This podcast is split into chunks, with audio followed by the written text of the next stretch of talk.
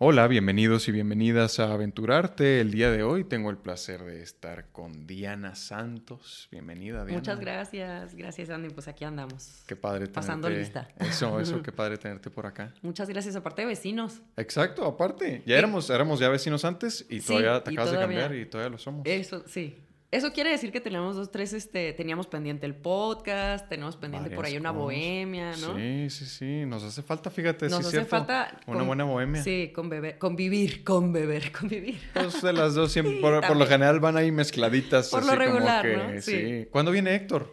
Hablando de... Héctor, pues vino hace poquito, pero híjole, no, no sé si tenga planes de, de volver. Héctor, para quien no sepa, es mi hermano y es la persona por la que conocí a Andrés. Entonces, este... Es, Y ahorita está en... está en Bélgica. En Bélgica. Qué muy casual. ¿eh? No se la está pasando nada no, mal, ¿no? no, no. Pero pues somos yin y yang, ¿no? Él está estudiando su maestría en economía y yo soy actriz. Totalmente así.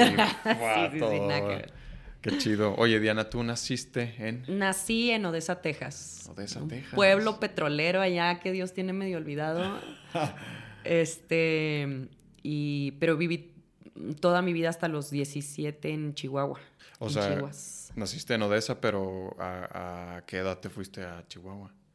O sea, mi mamá me tuvo, Y estuvo unos meses y se regresaron. ¿Y qué se fue nada más como para tenerte ahí en, en Estados Unidos? Mi mamá estaba trabajando en un hotel, porque pues ya sabes, ¿no? En, en los 80s, late Mm, 80s, ujú. este, pues el dólar y todo ese rollo, o sea, como que, eh, y mi- ellos eran muy jóvenes, mis papás, entonces se fueron a, you know, make some money, y mi papá, ¿qué hacía mi papá? Mil chingaderas hacía mi papá, Ok. de jardinería, dompes, trailers, taxis, bueno, hasta rodeo, ¿no? Órale. Sí. Y mi mamá doblaba servilletas en un hotel. Ok.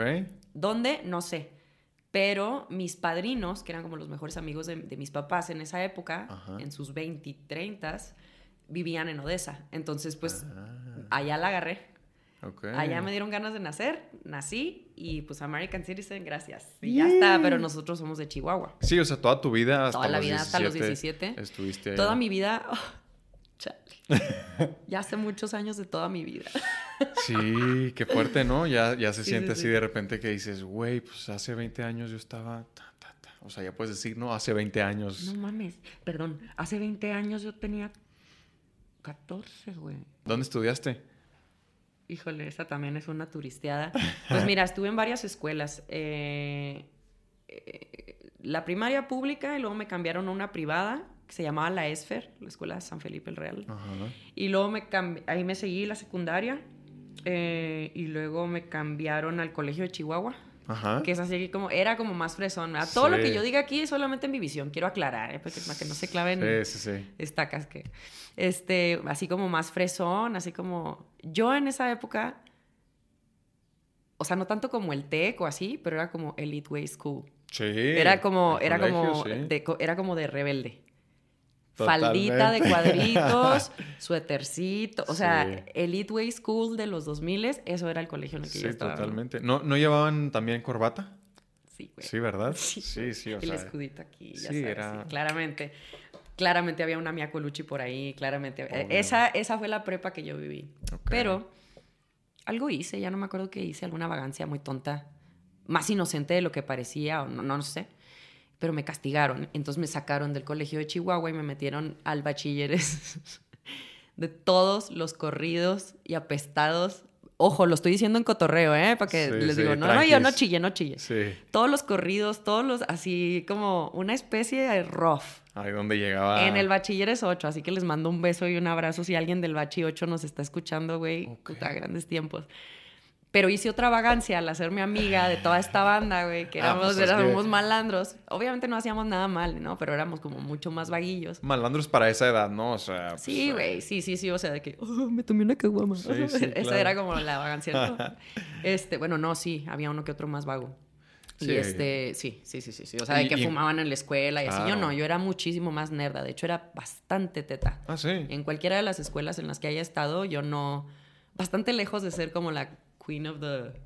de la escuela, ¿no? Entonces, pues, pues me hacía amiga de los malandros o de los vagos y me volvieron a castigar. Entonces me regresaron al colegio de Chihuahua, ya para el último año de prepa. Órale. Pero pues salió peor, porque ya tenía amigos en los... Tenía lo mejor de los dos mundos. ¿no? Claro, sí, ya sabías un sí, poquito sí, de sí, me, te- me dieron un poquito de barrio que sin querer queriendo me iba a servir para venir a vivir a la gran ciudad. Sí, te forjó totalmente, ¿no? Te forja carácter también. Supongo, yo creo, espero que sí. y pues ya, hasta los 17 que hice audición para la academia, el reality show de canto en el que estuve en 2006, 2006, me fui. Ok. Esa fue mi historia en Chihuahua. ¿Qué hiciste que el casting en Chihuahua? No, lo hice en Monterrey, a escondidas de mis papás. Ah, sí. Sí. Sí, eh, o sea, es que tenía esa edad a los 17 donde todavía no sabía muy bien qué quería. Mm, Todavía no sé. No, todavía, Todavía no sé no. qué quiero ser de grande, mamá. auxilio. Este, pero, pero siempre estuve conectada con el arte. O sea, siempre me gustó mucho cantar, expresarme, pintar, mi- mm, todo, ¿no? Entonces, un día me enteré que iba a haber un casting para un programa que había estado haciendo ruido unos meses antes, que era la cuarta generación de la academia, donde Mm. había un personaje que se llamaba Yolette, y había una Yuridia, y había como esto, ¿no? Y yo decía, ¿qué chingados es esto? Pues no sé, pero se ve de poca madre. Se los llevan a una casa, les dan clases, cantan todo el día, están en la tele. Wow, yo que, o sea, de eso, estar aguantando aquí a mis papás que no me entienden. Y obviamente hacían lo mejor que podían y tuve una vida muy, muy chida. Este, para lo bonito y para lo feo, ¿no? Pero precisamente creo que eso nos forza, nos, no, nos forza también, ¿no? Nos, También, nos forja nos el forja. carácter. Entonces yo dije, a la chingada, ¿qué estoy haciendo aquí? Hice la audición y sin pensar, o sea, me fui quedando, me fui quedando. Mi papá me acompañó a escondidas de mi mamá a esa Ajá. audición. Nos escapamos como forajidos de, de Chihuahua Monterrey, porque ellos estaban separados ya, Ok.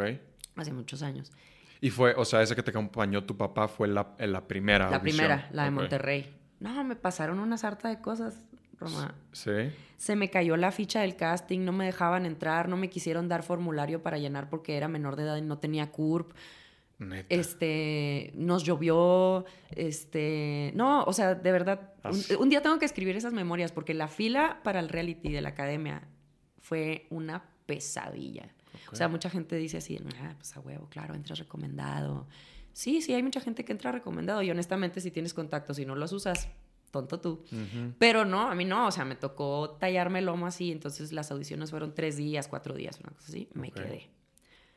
Regresamos a Chihuahua, pasaron meses y de repente me hablan y me dicen, oye, güey, es que es- es- este, this is a callback, o sea, tienes un callback para, el, para ver si te quedas dentro de los 40 güeyes que vamos a meter en una casa, en un propedéutico, un propedéutico es como un curso previo, ¿no? O sea, como para prepararte, pero en realidad te están estudiando. Mm, ok. O sea, te meten en una jaula, Para ver quién una pecera, va a funcionar. claro, en el- para ver quién combina con quién, quién está loco, quién Mm. come a qué hora, quién se va a ligar a quién, you know. Y pues me quedé, o sea, me llamaron, me presenté un mes después. Igual pasaron muchas cosas en medio. Me volví a escapar de mi casa.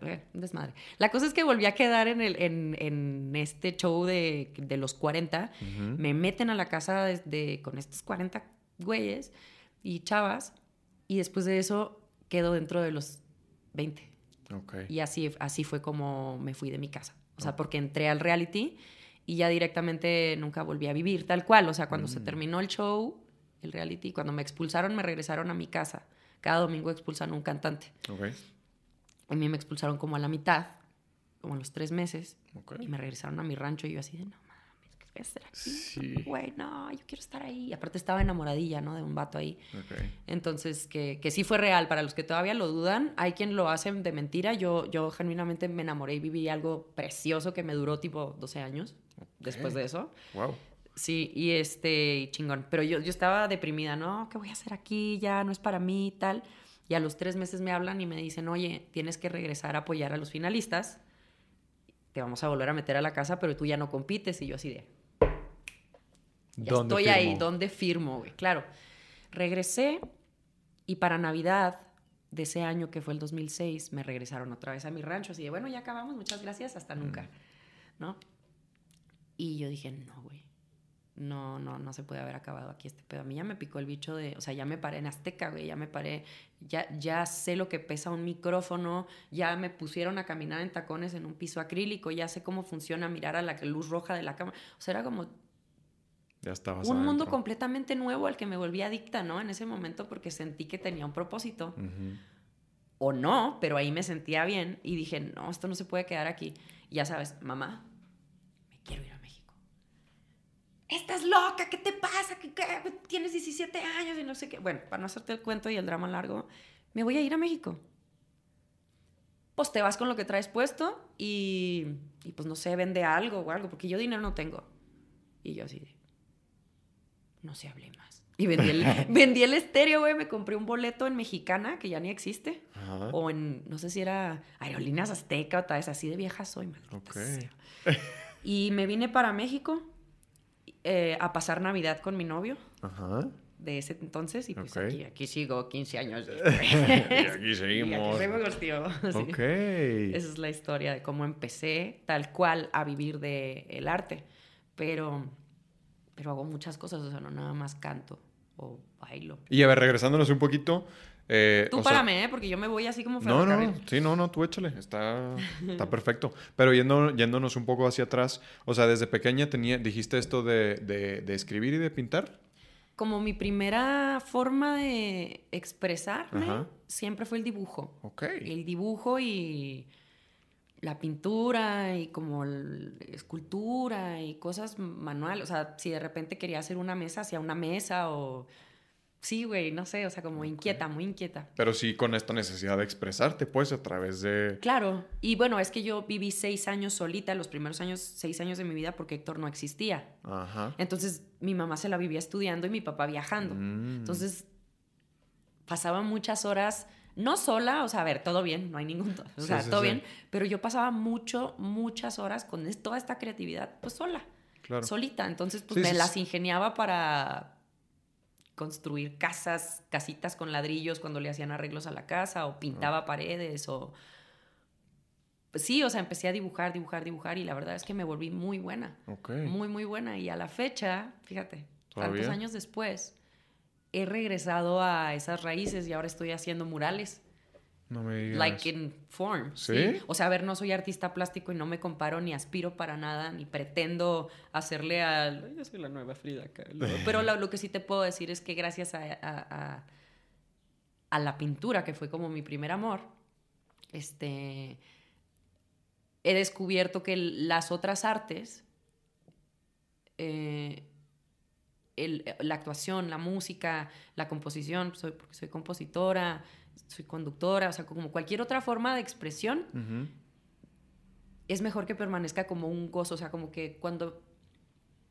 ¿Cómo, cómo, cómo hilo esto? Durante la pandemia yo empecé a pintar otra vez porque no había donde trabajar. Entonces se me presentó la oportunidad y ahí fue donde reconecté con este primer amor.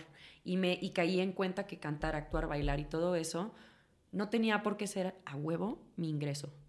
Mm. Porque eso es parte de mí. ¿Me explico? O sea, si yo termino trabajando en un periódico, en un lo que sea, eso es parte de mí, o sea, no se me va a quitar. Ujú.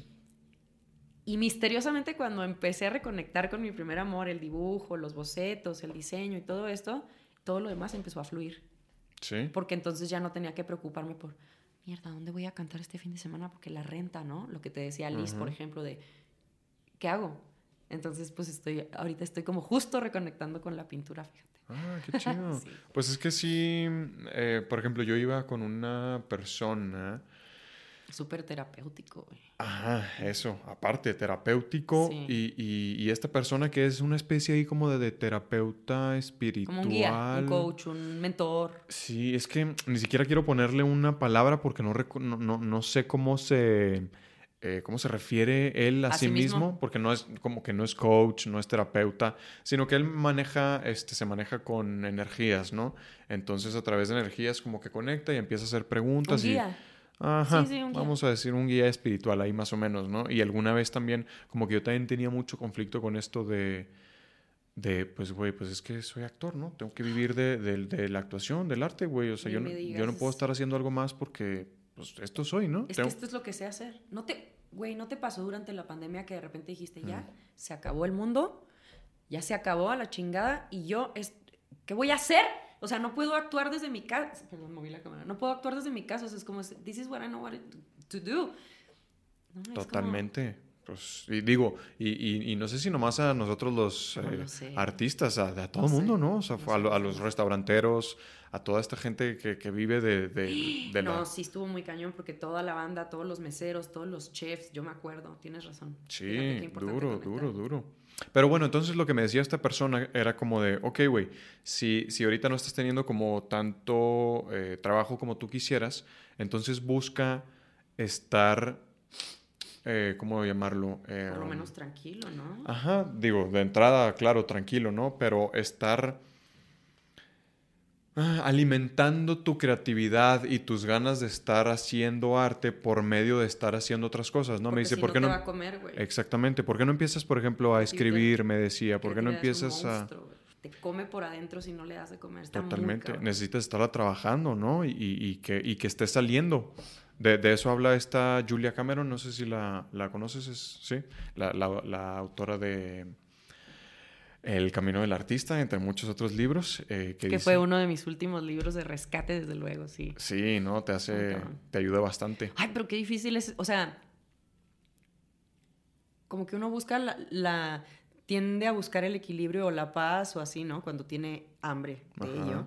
No todo el tiempo, pero cuando tienes hambre de, paz, de encontrar un camino, lo difícil no es llegar, sino volver cada vez que te caes. O sea, cada vez que dices, algo madre, ta, ta, ta, no, no, espera. No, o sea, se trata de regresar. Y regresar, al camino. Regresar, ajá, no tanto de encontrar el camino, sino de que pues vas a estar yendo y viniendo y Sí, los tropezones. Y justamente la, creatividad es, es, ahí pieza clave. Va, va, mucho de eso, ¿no? Entonces, lo que decía este güey, el, el guía terapéutico, no el güey. Eh, el dude. El dude. El maestro dude. el maestro. Eh, como eso, ¿no? O sea, ponte a hacer algo que con, con, lo que estés medio atrayendo. Y no desde esta ley de la atracción, de lo que tú piensas, lo traes. O sea, es como harina de otro costal, pero sí. Pero sí ponte... Because you are... You do what you... You are what you do. Ajá. Entonces me dice, ¿por qué no te pones, por ejemplo, a escribir? A, a escribir una, una novela, un guion, algo. Entonces me suena un poco esto de lo que tú dijiste, que, que el, el, el, regresar a pintar, a expresar tu pues tu imaginación y, y tu creatividad. Que ya conoces, Exactamente. Eres tú, pero lo abandonas por ir a explorar otros, ¿no? ¿Y, y lo dejaste entonces por completo, o sea, desde que era, desde que fuiste niña hasta este momento. O sea, desde que fui niña, me acuerdo que se juntaban alrededor de mí mis compañeritos y la maestra para que vieran lo que yo estaba dibujando. Ah, ok. O me pedían que les dibujara las cosas, ya sabes, así fuera un gatito de Garfield o una Sailor Moon o así. O sea, yo fui creciendo junto con mi skill de dibujar. O sea, sí lo hacías bastante bien, pues, de niña. Sí, me sacaban de la escuela. O sea, me, me, la vivía en la dirección porque yo dibujaba Dragon Ball de poca madre y distraía a mis amigos. Entonces, mm. era eh, ya hasta grande. O sea, todavía en la prepa tuve broncas porque dibujé un maestro y me cachó. sí. Este, pero, pero lo dejé, o sea, como que solo es un hobby, o sea, como que si tengo una pluma y, una servilleta ahí me pongo a dibujar. Te pones a darle. Pero abandoné, lo, pero nunca dejé mis pinceles ni mis pinturas, o sea, como que tenía mi cajita secreta y cargaba con ella para todos lados, ¿no? Mm. Pero nunca lo hice como en serio, no me lo tomaba en serio porque para mí era normal ver lo que yo hacía. Y después recordé o recuperé estos ojos niños por lo que yo hacía y dije, oye, es que esto no es normal. O sea, sí, hay mucha gente muy talentosa, pero, pero el promedio no lo hace. Y hasta me da sentimiento reconocerlo porque es muy difícil para uno mismo decir, dude, I'm fucking good at this. Sí. ¿No? Entonces, este, pues como que, ah, sí, sí, sí dibujo. Ah, sí, sí, hablo inglés. O sea, como, eh. Y a, y a raíz de la pandemia fue que dije como, no, güey. O sea, un día, yo, ¿por qué no puedo estar en Sonamaco, güey? Perdón, este tema es como, puede ser polémico, ¿no? Pero, por ejemplo, yo voy a exposiciones de arte y de repente veo un plato de pasta, güey, escurriendo sobre una silla y digo, ¿qué mierda es eso? O sea, perdón, perdón, no estoy haciendo menos el trabajo creativo ni el proceso del descubrimiento de, de un mensaje que quieres dar como artista, ¿no? Pero empecé a aspirar otra vez a, hacerlo grande. Okay. Al menos para mí, no sé a dónde llegue. Y pues en esas ando, pinto, canto, actúo, bailo, conduzco y ricos tamales los domingos. También. no, tamales no sé hacer. Pero, pero, cocinas, ¿qué tal eres de cocinera? Ay, al chile soy muy buen chef. ¿Sí? Sí, sí, sí. O sea, si hay materia prima, podemos hacer un festín. Pero si hay un chile jalapeño, un cubito de consomé y un litro de agua, te un caldazo. O sea, me gusta, es un hobby. Ah, ok, qué chido. O sea, sí, sí te, te, apasiona pues también un poco. Sí, me apasiona, pero cuando estoy feliz. Ok. Si ando depre o si ando así como valiendo madre, podría comerme el atún directo del sobre y nadie, o sea, como... De acuerdo. sí. sobre todo, es que... Te pasa, ¿no? Claro, o sea, como las emociones también te pues te, te, te, cambian todo tu, por ejemplo, tu, tu, dinámica del día, ¿no? O sea, si justo si de repente estás un jueves ahí valiendo madre y te tienes que poner a cocinar, dices, no, güey, no, sé, no. no. quiero cocinar, neta. Y te hables ahí la latilla de, de atún, ¿no? Y los frijoles ahí, fríos. Porque, pues, Y me vale más, güey, los frijoles fríos sí, güey. Sí. No, soy yo, soy yo. ok. Sí, sí, sí, o sea, lo voy a calentar. No tengo microondas. Oh, fuck it, así frío. O sea, la pizza fría es lo máximo. Sí, sí, Y un pan así también sin tostar, así. Sí, sí pasa, sí pasa. Solo el café. El café sí tiene que estar Sí, ese sí tiene que ser.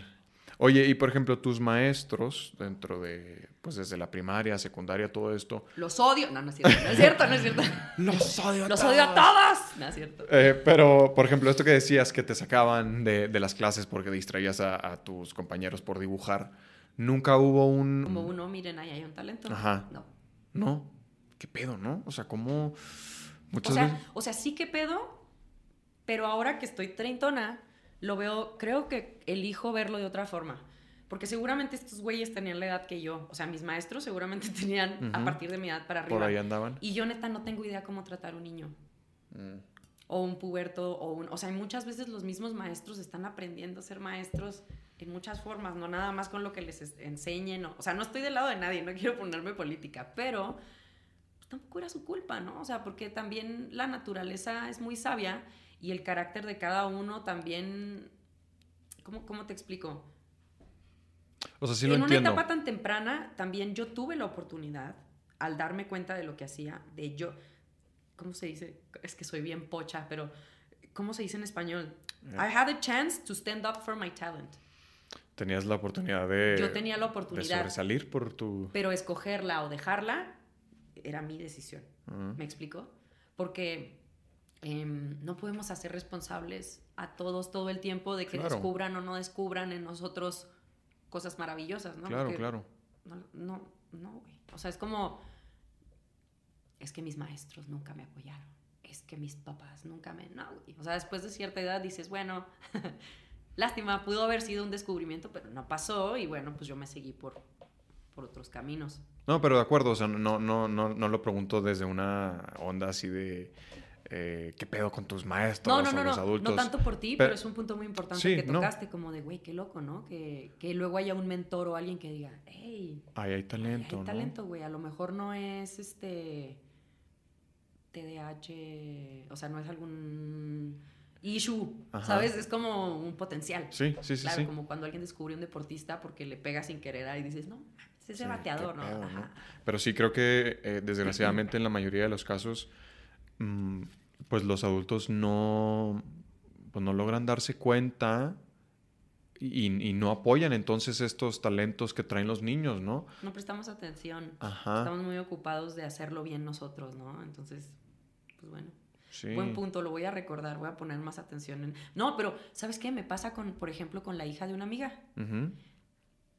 La semana pasada acabo de descubrir a una escuincla de 7 años que te hace animaciones en el iPad y aprendió sola. A mm. los siete años yo trepaba árboles. Qué chingados con las nuevas generaciones. O sea, sí hay que poner un montón de atención porque... Pues donde hay talento. Pero bueno, a los siete años ya estabas pintando también, ¿no? Sí, pero no había iPad. Ajá, bueno, pues ahora, o sea, pues ella nació con esa tecnología, con esos instrumentos. Yo te hacía origami. Ajá. cabrona te hacía una animación. Animación a los siete años. Pero quizás. Es como impresionante. Entonces yo volteé con mi amiga y le digo, Talí, Pon atención ahí. Este escuincla no es normal, güey. Tú las vas a pagar todas con esta hija de la fregada porque es, la niña es histriónica, es actriz, es preciosa. Es como... Y en la escuela, justamente de repente tiene como estos este, momentos donde las maestras dicen, oye, es que es muy... es muy inquieta, ¿no? Mm. Pero lo bueno es que, bueno, ahí ya se puso el ojo, porque justo a Talí. Eso. Tal vez no le pusieron esa atención, o a mí no me la pusieron, y ahora lo vemos con los hijos. Oh, somos viejos, Andrés. Sí. Pero está bien, que bueno, entonces. increíble. Entonces nos toca a nosotros reconocer, ¿no? Claro. Como de, oye, a ver, si aquí hay talento, vamos, busca. Claro, claro. Digo, primero saber si, si al niño sí le interesa, ¿no? Y, luego, y poder ah, apoyarlo de la manera en que sea. Eso es importante. Pero esto que decías, o sea, probablemente si, si, tú hubieras tenido un iPad a los siete años, probablemente hubieras hecho lo mismo, solo que pues, tenías un iPad en las manos, ¿no? Tenía algo muy parecido. pero hacías origami y nadie de los que nadie no creo que nadie de, de, los que nos escuche así te lo apuesto y si sí alguien por favor hágamelo saber. Sepa de qué se trata un video painter. ¿Te suena? No, ni siquiera sé qué es eso. En los 80s, 90s, es que tú eres más chiquito que yo. Sí, poquito. Es un poquito. Había una madre que era como una especie de es que ni te lo puedo escribir, te tengo que mandar una foto. como un, como un iPad, pero no era un iPad, era una cosa de plástico hecha así, eh, como una tableta, así como de este tamaño, más o menos, para que lo vean así. Y tenía puntitos de colores, que era lo más parecido a, la tecnología touch. Estoy hablando de hace más de 20 años. Y tenía una plumita a un lado y una pantalla en el centro con puntitos así como, la, como los pizarrones de arena, como para que tú te guiaras. Pero esta cosa eh, tenía plástico blanco y los puntitos. Me suena, ¿eh? Este dispositivo tenía sonido y tenía varias herramientas, donde tú en un circulito le picabas a una brochita, un borrador y al color o a tal, ¿no? Mm. Súper arcaico, no, no, no me lo vas a creer. Y lo conservo y seguro todavía sirve. Se conectaba con estos chupones amarillo, blanco y rojo a la televisión. Ah, ajá. ¿Cómo se llamaban esos? Puta, no tengo idea. Bueno, bueno, esos cables. Antes nada era USB, ni Bluetooth, ni, HD. Era infrarrojo, güey, pero bueno, nada de eso. Entonces, este, se conectaba y lo que yo dibujaba en el pad se dibujaba en la pantalla, sobre una pantalla azul o negra o blanca que yo escogiera. O sea, yo pintaba aquí viendo la tele, güey. Oh. Eso fue, creo que fue mi primer juguete, pero no conocía a nadie que lo tuviera. Nunca había nadie que lo tuviera. Entonces, ahora que estoy cayendo en cuenta, ese fue mi, como mi primer iPad, pero era imposible animar. Y hoy día, wow, o sea, yo estoy aprendiendo a animar a los 34 años, ¿no? Y es como, ok.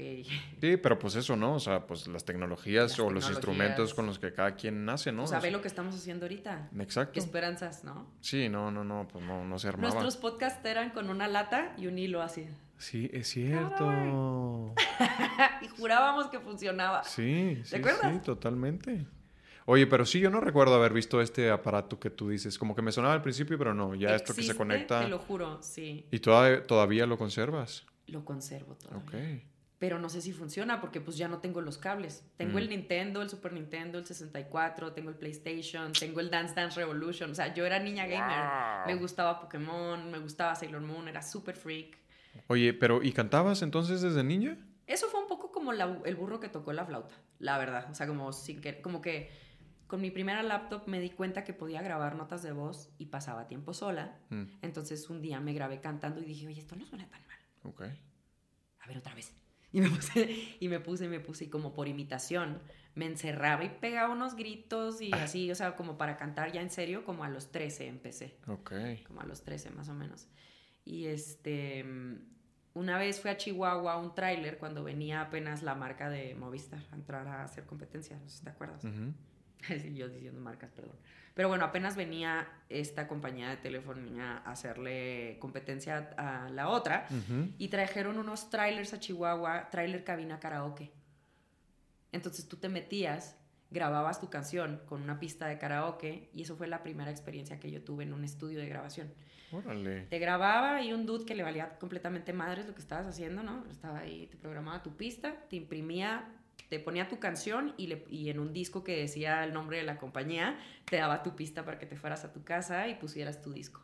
Ok. Y eso fue un... O sea, como que dije, güey. Mm".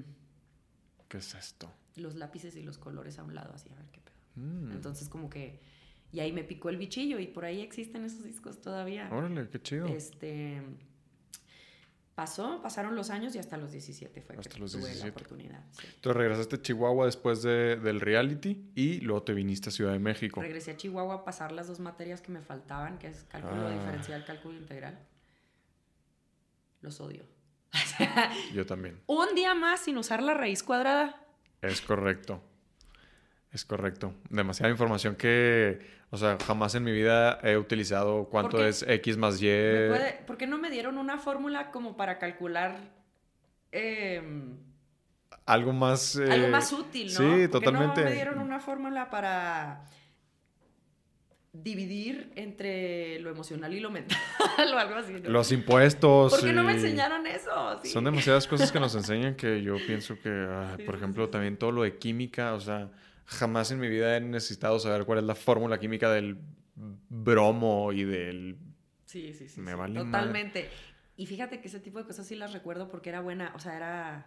Tengo muy buena memoria. Ah. Pero era más agua. O sea, era como, ah, claro, la química, sí, la física, la química. Sí, por sacarlo, ¿no? Porque tenías que hacerlo. Pero ahora que soy adulto, ¿sabes para qué me ha servido la física y la química? ¿Para qué? En la cocina. Ajá para saber que el agua no está hirviendo si no estás sacando burbujitas para cocinar. O sea, pero no, no te creas, la, cocina es alquimia, tiene su ciencia. También, sí, no, totalmente. Decía una maestra que eh, la cocina es un ejercicio que te trabaja, o sea, que pues justo es muy artesanal, ¿no? Y te trabaja la paciencia, porque por más que quieras hacerlo en chinga y que ya esté listo, es como... el arroz? No va a ser, exacto, no puedes tal vez ciertos platillos como el arroz quizá hacerlo a fuego eh, alto, ¿no? Sino que lleva su, fuego medio, su fuego bajo y, necesita su tiempo. Claro, claro, claro. Entonces llegaste a Ciudad de México y ¿qué fue lo primero que hiciste? De México y lo primero que hice fue buscar dónde vivir. Ok. Eh, encontré con ayuda de mi mamá un departamento que le prestaron, un tipo, una persona que era amigo y me fui a vivir ahí, era un departamentito chiquito así de dos por dos y pues llegué así literal como con el palito y el paliacate. Así llegamos. Un bambú con tres esferitas de gel así de, ah. bueno, somos tú y yo. ya sabes. Sí, y viví cosas bien cabronas. O sea, la vecindad del chavo se queda corta. Me imagino. Vivía sola a los 17, 18 en la Moctezuma, segunda etapa que es una colonia pues muy concurrida y muy complicada por la zona en la que está, o sea, estás a un lado del aeropuerto, oh. ¿sabes? Entonces, independientemente de, de otros factores externos o que si me gustaba o no me gustaba, estaba muy dangerous, o sea, te hablo, te hablo de que la banda que sabe dónde está la Moctezuma, no me van a dejar mentir, es banda bien chida, pero güey, de día es como la bella y la bestia, voy a la carnicería, voy a la librería, güey, y de noche agárrate porque salen los zombies. O sea, literal. Entonces, güey, me tocó que balasearan un dude en la puerta de mi edificio, me ordeñaban la gasolina a los propios vecinos, me pusieron con la loca en el candado. ¿Qué? Tenía un vecino que vivía abajo de mí, que lo perseguía la policía por, por un crimen, porque atropelló a una señora con su microbús y se dio a la fuga. Este, un día me dijeron así de que, oye, Dianita, yo era la chiquita del edificio, ¿no? Oye, este, este, es que vamos a fumigar. Y fumigan y, la, y sale así, las, así como de película de miedo y yo así de, ¿qué es esto? Dios mío, ¿qué es esto? Pero todo eso me hizo como de, güey, life is real. Empiezas, pues es que... Ah. Se incendió el edificio de atrás, este, en los temblores yo sentía que me moría, o sea... Mm. Eso fue lo primero que hice llegando a México. ¿Y luego cómo te fuiste? Get into the city. Eso fue lo que hice. Así, a la vida de adulto y a la vida de Ciudad de México en su máxima potencia, su máxima potencia, sí. pues la verdad es que yo sí, sí, sí, sí tengo un crush con el drama. Ojo, no, no por el lado de que me guste complicarme, pero siento que si la vida no fuera intensa y si no tuviera estas cosas que contar, me deprimiría un montón. Sí. A lo mejor no, a lo mejor un, un maestro de yoga dice como, qué hueva, ¿no? Pero yo siento que a mí me sirve. Si me muero mañana, me la pasé poca madre. ¿no? Y conté estas historias que pueden marcar a más gente. Entonces, me fui de ese departamento precisamente por otra historia ahí medio. que mm, te la cuento así como a grosso modo porque, bueno, creo que es la ocasión. El tipo este que me prestó el departamento, un día llegó pedo a tocar la puerta Okay. Y pues es su casa, era su casa. Yo tenía 18 años y yo, sí, pásale, ¿qué quieres, agua? Sí, este, bueno, ya en estado inconveniente, no sé qué. Normal, o sea, todo bien, yo lo veía como una especie de tío o algo así. Y este, y se empezó a poner ahí medio rara la cosa, y, oye, mi vuelo sale en tanto, y pues, este, quiero, quiero descansar, me puedo acostar, y yo, sí, pues, siéntate ahí en el sillón, ¿no? Eran las 7 de la mañana, una cosa así. Entonces, este, se empezó a poner incómoda la cosa, y yo escuché en mi cabecita el ojo, mucho ojo, se acercó un poquito de más, y como que pudo haber sido una especie de predador, este, pero no porque yo no fui víctima, porque... Ay, no sé cómo explicarte. O sea, había algo dentro de ti que sabía que... Sí, I trust my God. No era, no era correcto. Ni la forma en la que me estaba agarrando el hombro, ni la mm. forma en la que... Ven, te quiero hacer una limpia. Quiero, hacer una limpia a las 7 de la mañana, brother. Fuck off. ¿No? Pero yo era ya un poco más maliciosa, mm. porque ya tenía este tiempo viviendo solita en la ciudad. Y pues, te ven, ¿no? Y este, independientemente de lo que él trajera en la cabeza, yo fue así como de, bueno. Sí, y hay algo pues, dentro de la intuición, ¿no? También que de las, de las vibras y las energías de las demás personas que luego, luego sientes como, güey. Porque sentimos pena por desconfiar. Ajá. Entonces, por quedar bien, tú te pones en una situación vulnerable. Y yo no estoy diciendo que no haya, ahorita que está como tan fresco y todo, you know, a lo que me refiero y de que estamos en un país complicado y víctimas, victimarios y tal y todo, pero siempre tenemos la primera opción de cambiarte de banqueta, de salirte de ese lugar, de aventarle un jarrón, de siempre, ¿no? El primer instinto, trust your gut. Entonces yo lo que hice, dije, te quedas a la chingada. Ahorita vengo, voy al Oxxo y me salí y me fui a encerrar en el cuarto de los tinacos en la azotea. Estuve seis horas esperando que se fuera. Seis horas estuvo el perro ahí. Madres. Pero sí, confiaste en esa intuición y dijiste, no, no, no, aquí hay algo, sí. aquí hay algo escabroso, sí, nos vemos. Aparte, no todos los villanos circunstancial, porque no estoy diciendo, si te das cuenta, ni lo estoy acusando, ni lo estoy señalando, ni, y me lo volví a topar hace poquito y fue muy fuerte. De hecho, me impactó más ahorita porque fue un posible agresor. Entonces, como que la mente hace tu, tu, tu, Sí, sí, sí. Pero, pero, no, o sea, ¿cómo crees? Estoy muy orgullosa de que esa niña de 18 años, que era yo, dijo, te vas a la chingada, bro. Bye, es tu casa, pues ahí te vas. Y yo ahí encerrada en los tinacos seis horas, ¿no? Pero bueno, esperé seis horas a que se fuera. Qué bueno. Lo superé y en una semana me fui de ahí. Okay. Me fui y renté mi primer departamento. Nunca había pagado renta fue muy duro porque es como de la luz. Ay, ¿dónde se paga la luz? ¿Dónde se paga la luz? ya vieron que estoy sola, eh, ¿no? Entonces, otra capa más al árbol, ¿no? Que lo hiciera chancho. Me fui de ahí y a, las, y a los 18 ya estaba oficialmente viviendo sola, independiente. Ya, este, obviamente a mi mamá no le conté nada de esto. Ok. Porque no fue necesario. Sí, no. bueno, tal vez sí. De hecho, tal vez, tal vez hubiera hecho algo, pero ya está, ya pasó, ¿no? O sea, y no pasó a mayores, entonces yo no quería angustiar a mi mamá, no quería, regrésateme a Chihuahua, bueno, jamás. Dije, no, no. Entonces como que me los amarré y seguí adelante y todo increíble y a los 18 ya estaba completamente independizada. Ok, qué bueno. ¿Y, tú, chingón? Sí, pues es que empiezas a madurar, a crecer, a saber qué es la vida de adulto. Y de ahí me fui a otro barrio. Chido. Chido, chido, así me fui a la Santa Úrsula Chitla. Atrás del Estadio Azteca. Oh, ok. Sí, banda pesada, también bien chida. Conocí gente increíble. Ya sabes, la señora de la tiendita. Claro. Esa amiga del velador de la gas. Este, o sea, seguí, seguí, seguí integrándome en la ciudad. Y aparte empecé a estudiar la carrera porque justamente enfrente estaba la universidad. ¿Qué fue cuál universidad? Era Unitec en aquel tiempo. ¿Y estabas estudiando? Comunicación, pero como por entregar un título, porque así como que digas, ay, güey, me apasiona, quiero ser periodista, no. Yo no, yo no. Sí, sí. Pero quería entregar un título y ya después empezó a poner, justo como dijo Lisette, hubo una clase donde dije, no, este pedo ya no, no, no. No es para mí. No, no entiendo nada, ¿qué es esto? Y me salí y recuperé las materias que podía para diseño gráfico. Y entonces empecé diseño gráfico, después de dos semestres de comunicación. ¿Y terminaste diseño? No, güey.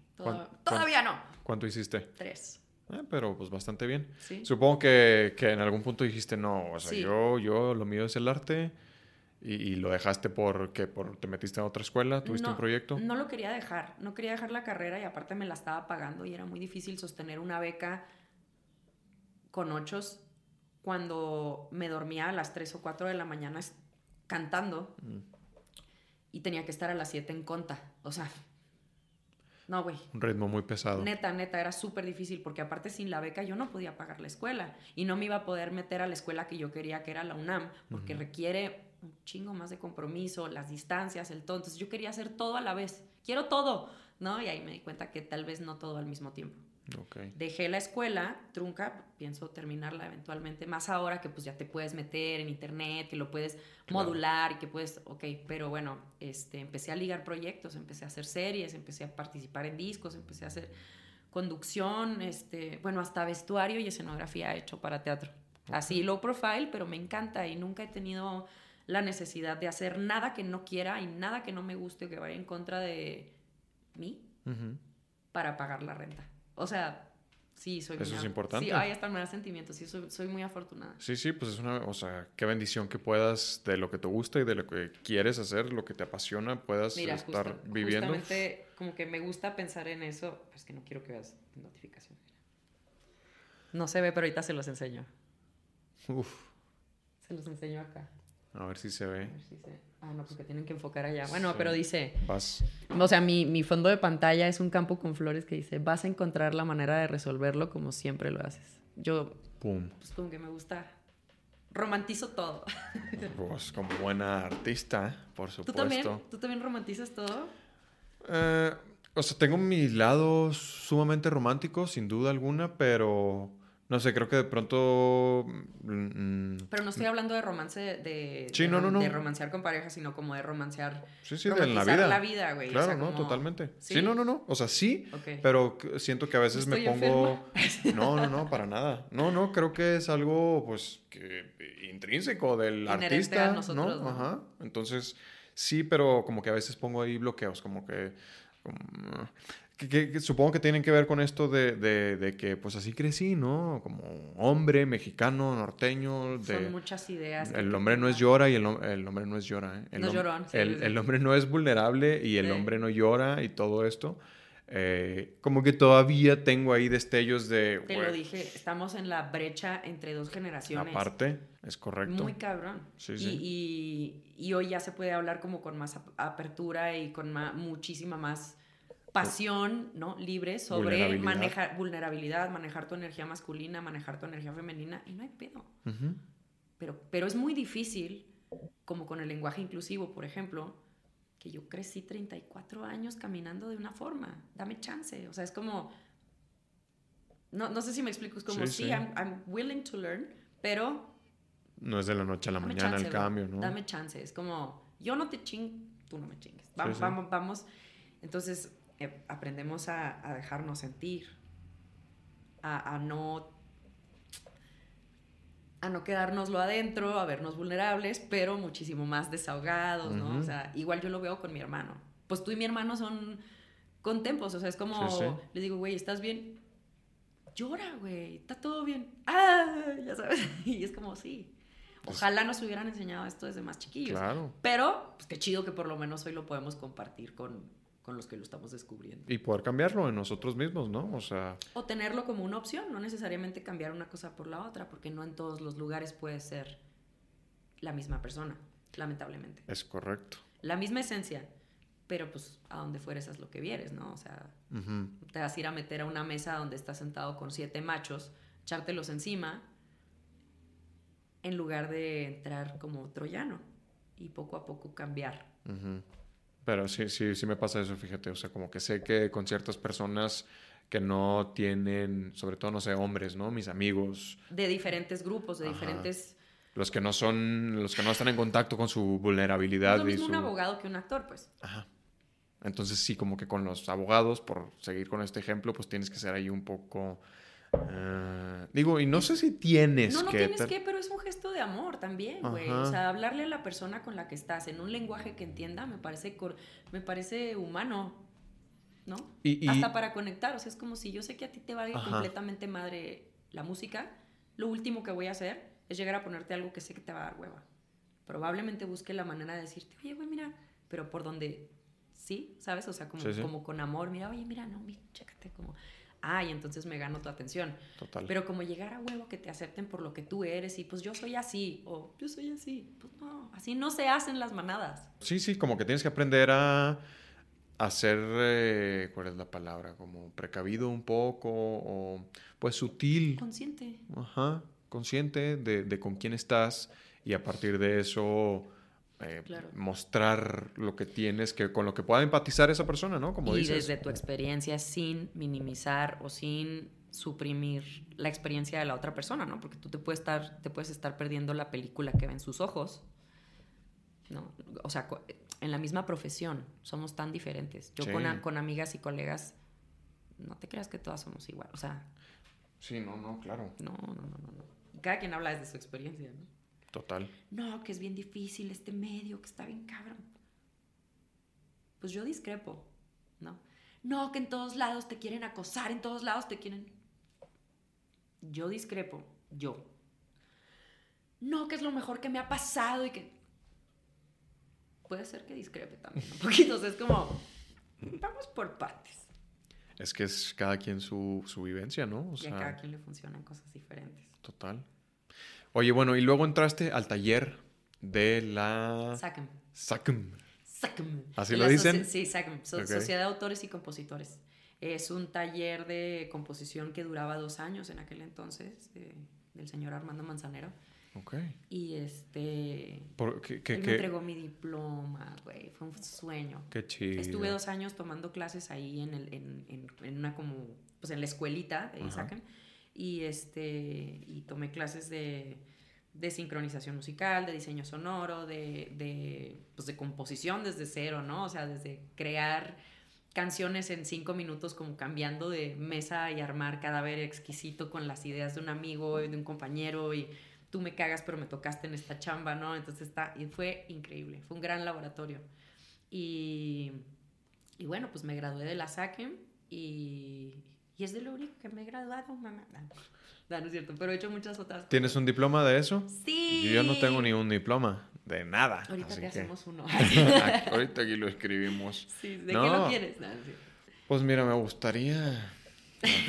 No sé, muchas cosas ya justo como aparte de la actuación. Luego vemos por dónde empezamos. Sí. Oye, pero qué interesante. Entonces vi que, por ejemplo, en el plan de estudios de, de la SACM, terminas el taller sabiendo componer lo que tú quieras. Ojalá fuera tan extenso, por lo menos en mi caso, por ejemplo, yo que no, no ejecuto, me pongo en el piano y le pico y me, o sea, me acompaño como para descubrir lo que estoy componiendo, pero yo, por ejemplo, no puedo tocar y acompañarme, o sea, cantar y acompañarme en el instrumento todavía. Okay.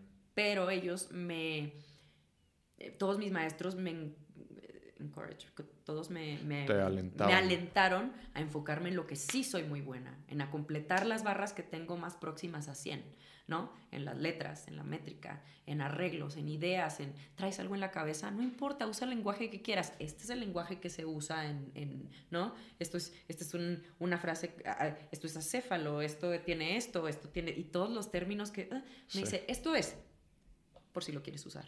Pero tú expresa lo que tienes en la cabeza, no importa si no sabes qué, o sea, ¿no? Luego te preocupas por aprender, en tu casa cuando te gradúes te preocupas, ¿no? Eso es cosa tuya. Yo aquí te voy a enseñar a la, no, el equilibrio, el balance, la prosodia, ¿no? O sea, como, pues todo el lenguaje, toda la carnita. Entonces ellos me, me alentaron a, a, que me preocupara más por lo que ya estaba más próxima a, completar. Y el plan de estudios, ay, yo volvería, me la pasé tan bien.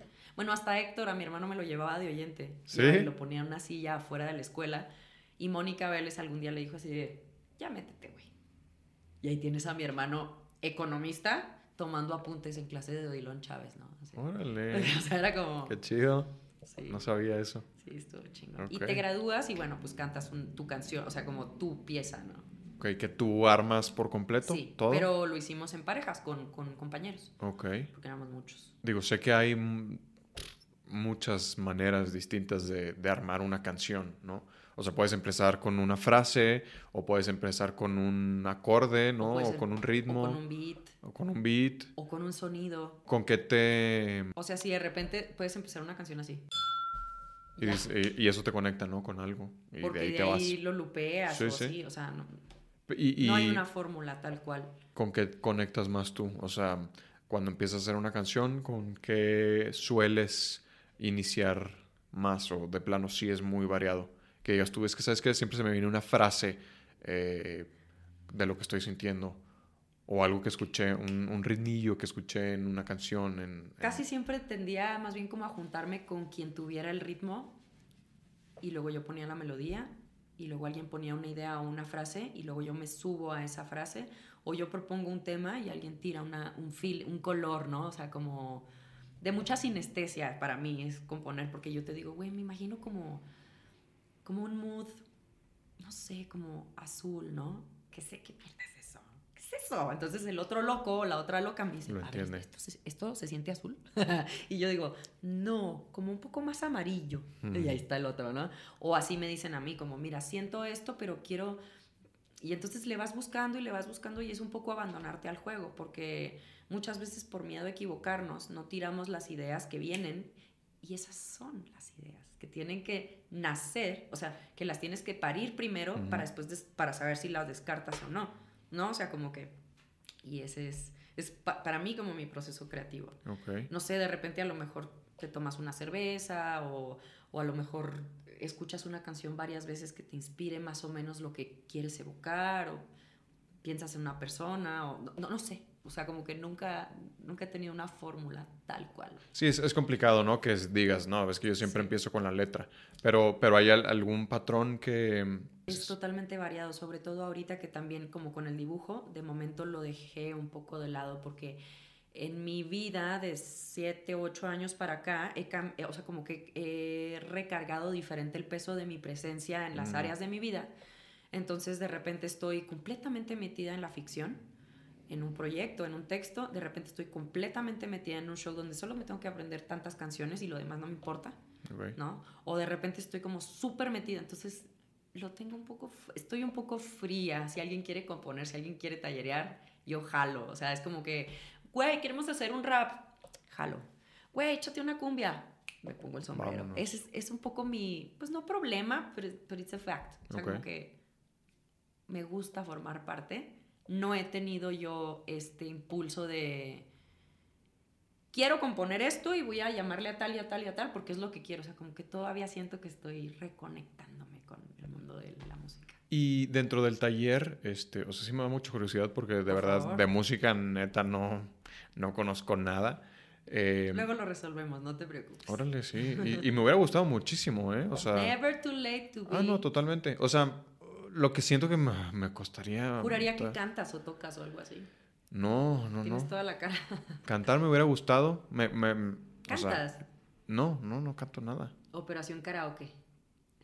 Ahora mismo. Ahora, no. Sí, no, digo, y como dices, nunca es, nunca es tarde, o sea, no estoy cerrado a, híjole, es que ya no aprendí, pero siento que el cantar me va a costar un poquito más de trabajo. A mí me pasa eso con los instrumentos, ¿Sí? siento que no voy a aprender nunca, pero es mm. una mentira, yo lo sé, ni empiecen. Sí, o sea, sí se puede, nomás es pues echarle, ¿no? O sea, estar ahí dándole, dándole, dándole. Así lo he intentado, por ejemplo, con la guitarra, y como que me desespera muy rápido, ¿no? como de, es que, güey. La agarras y ya quieres ser Jimi Hendrix. Ajá.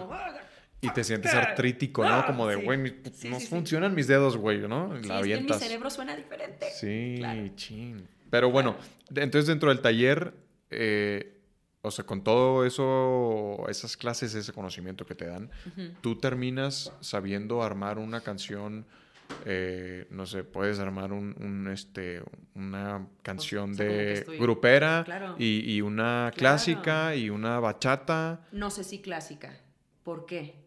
O sea, como que ahorita me dices, te voy a juntar con dos cabrones que para que hagan una pieza clásica. Yo no siento que yo sea la persona. Pero te puedo conectar con quien sí. Porque gran parte de lo que me ha servido ese taller es para conectar con gente increíble. Mm. Que, que al final es pues es lo chingón de una manada, que no tienes que hacer todo tú. Los roles son perfectos. O sea, es como, mira, bro, yo no, yo, yo no hago trabajo de electricidad, pero tengo a alguien que sí, ¿no? Y así ah. vas conectando y vas haciendo comunidad. Pero, por ejemplo, si me hablas y me dices, aunque a lo mejor el, el, género que más consumo no es reggaetón, pero tú me pides que hagamos un reggaetón y te juro que nos queda de poca madre. Porque aprendí a conectarme con la... No es que lo haga perfectamente, pero, pero en la práctica aprendí a conectarme con mi coescritor o con mi compañero, con la persona que tenga enfrente, aunque no sea compositor. Y me apasiona así de... ¡Ay! Me da placer, a lo mejor hasta por egoísta o no sé, ponerle palabras a lo que tú no. Mm. Pero hacer, hacerte sentir a ti que yo entiendo lo que tú sientes y que yo tengo las palabras para decirlo, es como lo hago por eso, ¿sabes? Y me gusta. Entonces desde ahí yo me clavo con las historias y las letras. Así diga tres palabras cada, cada verso, o sea, ese es como mi, mi arma secreta que cuando me junto a componer con alguien más me las voy a ingeniar. Si tengo que entregar una pieza clásica, sin duda lo resuelvo. Pero yo sé perfectamente bien dónde están mis fortalezas, ¿no? Pero sí un poco, es que, insisto, de, verdad. Es como la actuación, o sea, si llegan y me dicen, ah, sí, eres actor, eres actriz, a ver, este, este Shakespeare. Una tragedia. yo, no sé si yo te voy a dar eso, ¿sabes? Porque también se trata de que yo lo disfrute.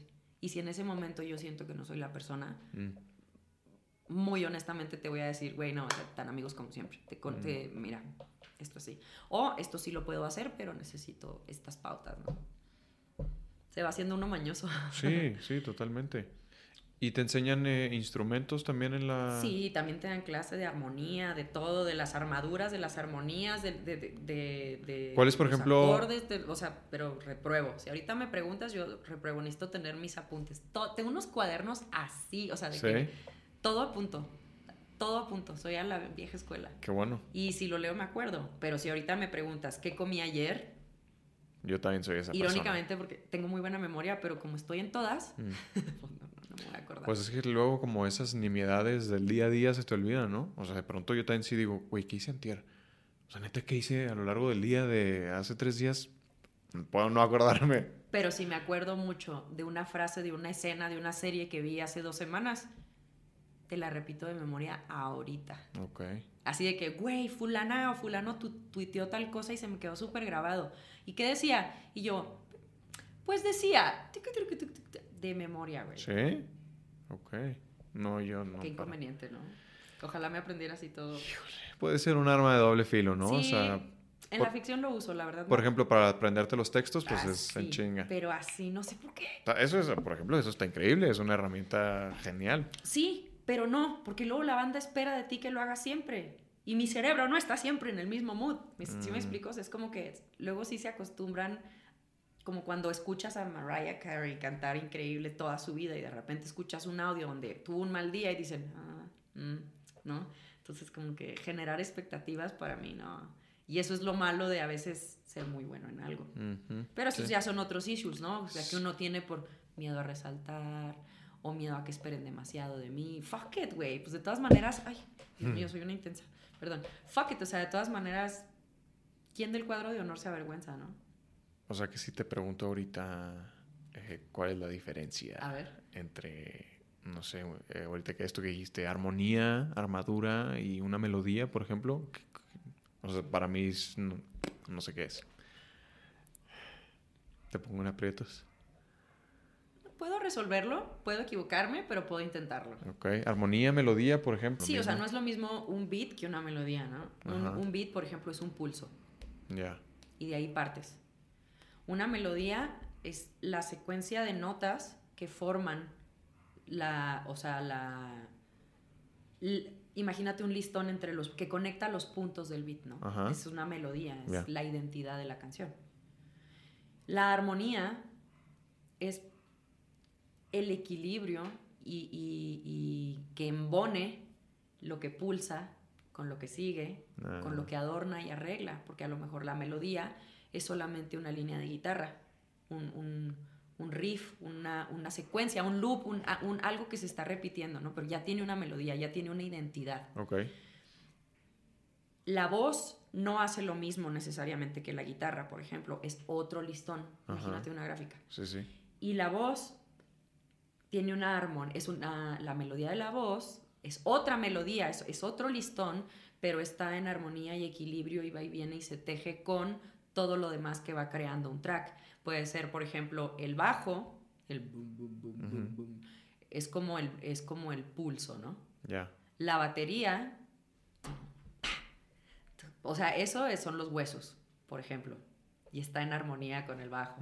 La voz a lo mejor es la respiración, ¿no? O sea, a eso, a eso me voy. Cuando todo está en armonía, funciona, se siente bien, vibra bien, se acomoda bien. Si tú te das cuenta, aunque no seas cantante, cuando alguien está cantando de la chingada y suena feo, pues porque no te resuena bien. No, te suenan los huesos, no te suena en el cuerpo y dices, algo está raro ahí. ¿Sabes? No es que estás buscando el defecto, es que sientes la falta de armonía. Ok. ¿No? Sí. O, sea, o si por ejemplo de repente estamos cantando tú y yo y me dices, a ver, hazte una armonía. ¿What? Sí, o sea, que te haga a lo mejor otra voz que tiene una melodía parecida, pero está trepada o más abajo, es, o es otra escala y forma otra combinación. Oh. Güey, son un chingo de conceptos. Puedo imaginarme. Pero bueno, lo intenté, lo intenté como... como... Creo que lo entendí, o sea, sí, sí, sí, sí, sí, totalmente. Digo, porque justo no, no, no necesito los términos... así como te sientes tú, así me siento yo cuando me sientan a componer con gente que es productor o que es mm. saxofonista o que es así, digo, ¿qué mierda estoy haciendo aquí? Pero es, es, es, normal, o sea, a veces hay que confiar más en, en lo que ya sabes, en lo que ya estudiaste y está ahí, simplemente pero yo me siento igual. O sea, es como si yo te digo, a ver, platícame la diferencia entre el método y tú dices, hoy justo ahorita no tenía nada de eso en la cabeza. Totalmente, sí, sí. ¿Y compusiste el soundtrack para... El año pasado estuve... Mm, aporté en algunas letras para un soundtrack de una película que esperemos que salga este año, no lo sé todavía. Okay. Pero por lo pronto las 15 canciones las hicimos o sea, las fui, las interpreté y en algunas ayudé a, terminarlas, pero la realidad es que de no son de mi autoría, son yo fui como, como artista. ok, o sea, a cantarlas. A cantarlas. Todo el soundtrack. Todo el soundtrack. Wow. Sí, sí, estuvo muy padre. Este, con, con una persona que quiero muchísimo que se llama Juan Carlos Blanco, que tiene una escuela de cine que se llama Indie. Caché, ¿no? Ajá.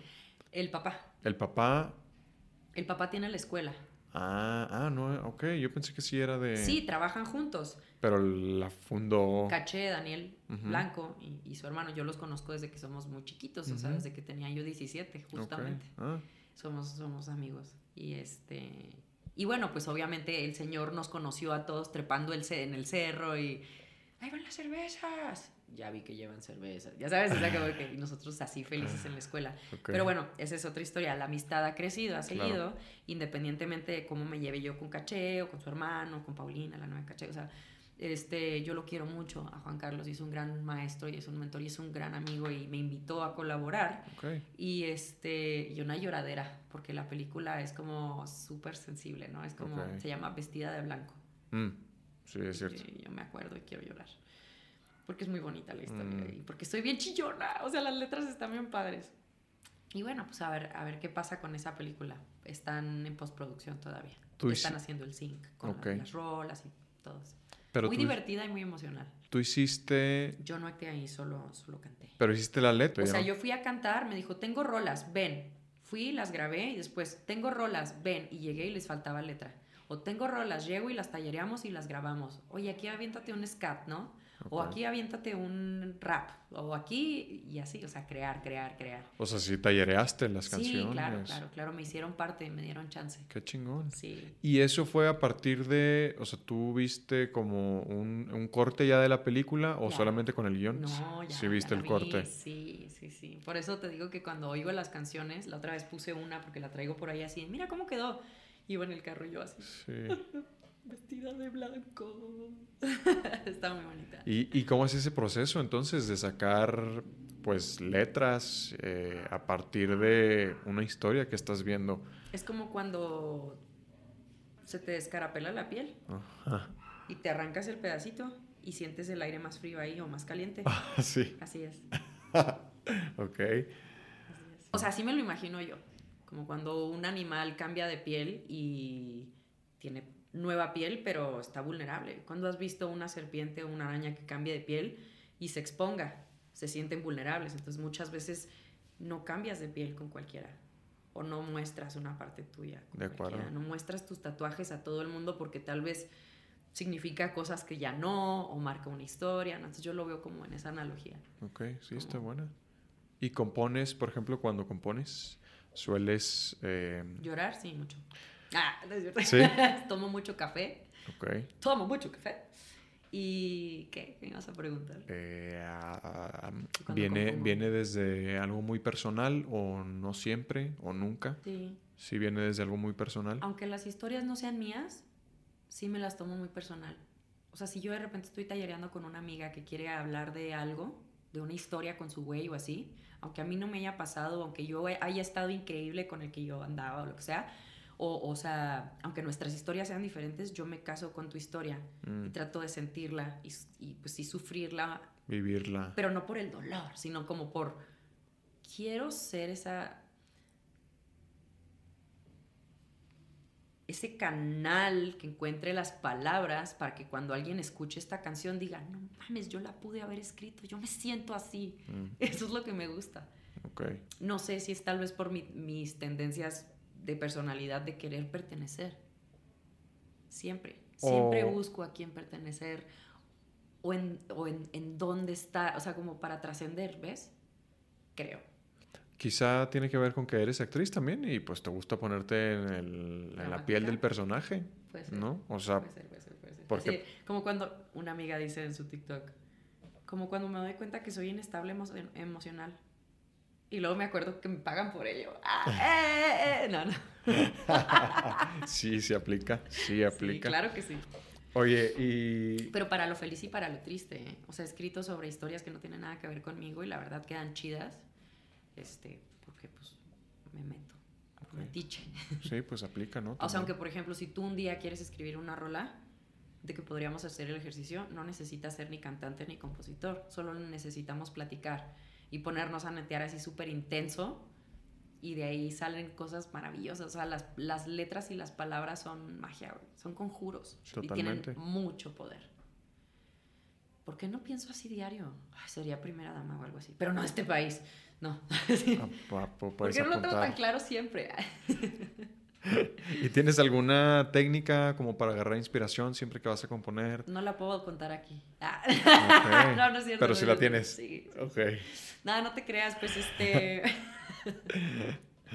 Procuro prestar atención a lo que estoy sintiendo y no dejarlo para luego, porque hay veces que voy en la bici, estoy en el carro, estoy cocinando, o incluso peleando con alguien, o barriéndole la popó al perro o así, y vienen, vienen ideas. Entonces procuro ir a anotarlo. Las anotas. Porque nunca sabes de dónde va a salir.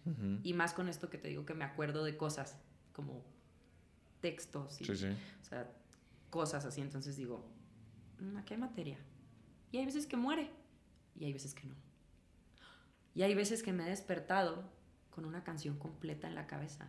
Armonía, melodía, todo arreglo, güey. La escucho en mi cabeza y en cuanto despierto, se esfuma. ¡No! ¡No! Pero, me, pero ya vi que no nada más me pasa a mí. Tengo muchos colegas que me, que me han comentado así, no, güey, es horrible cuando te pasa esto. Entonces, pues la musa, caprichosa. Fuck.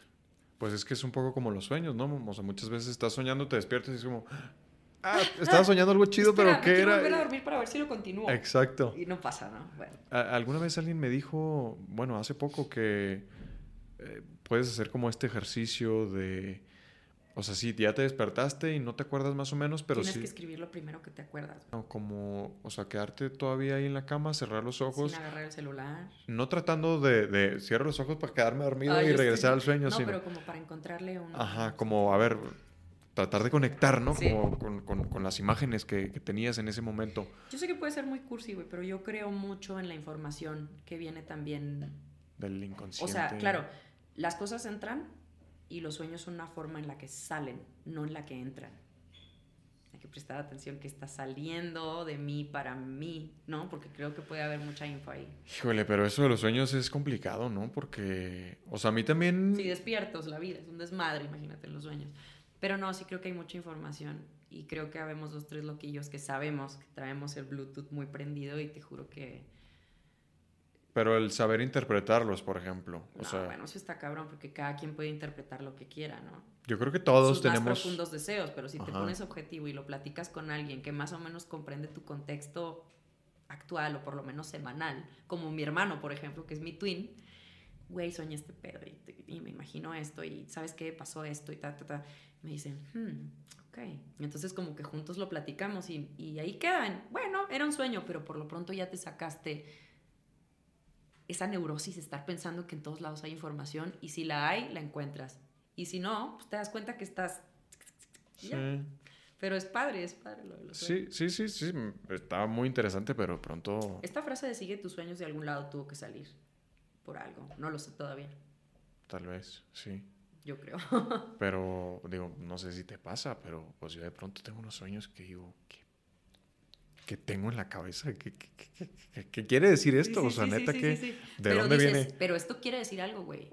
Tú sabes que hay veces que te despiertas y dices, ¿qué pachecadas esto, güey? te sigues a lo tuyo. Pero hay veces que te levantas y de repente te acuerdas en otra parte del día y dices, güey, ¿qué me... I'm missing something. Esto tiene que... Hmm. Sí, o sea, buscas una relación. Claro, hay supervivencia. Sí, pero pues no sé, de pronto hay unos sueños que dices, no, no, no, ¿qué, qué, qué, qué es esto? ¿De dónde? Ay, sí. No, no, ni me hagas acordar. No, he tenido unos Ajá, rarísimos, rarísimos que, es así, jamás haría algo así. Que ni le quieres encontrar relación. No, no. Porque dices, no, estoy mal de la cabeza. Creo que yo he tenido esos sueños y tú también los has tenido, así, freak, güey. Pero, pero, Yo creo que pues, todos los tenemos, ¿no? lo sé, no lo sé. Es, es, un tema muy escabroso. Sí, sí. Por eso te digo, entonces, como que buscarles el significado de pronto puede ser. Al primo de un amigo le pasó. Ah. Sí, das cuenta. Sí, sí, sí, qué feo. Uy.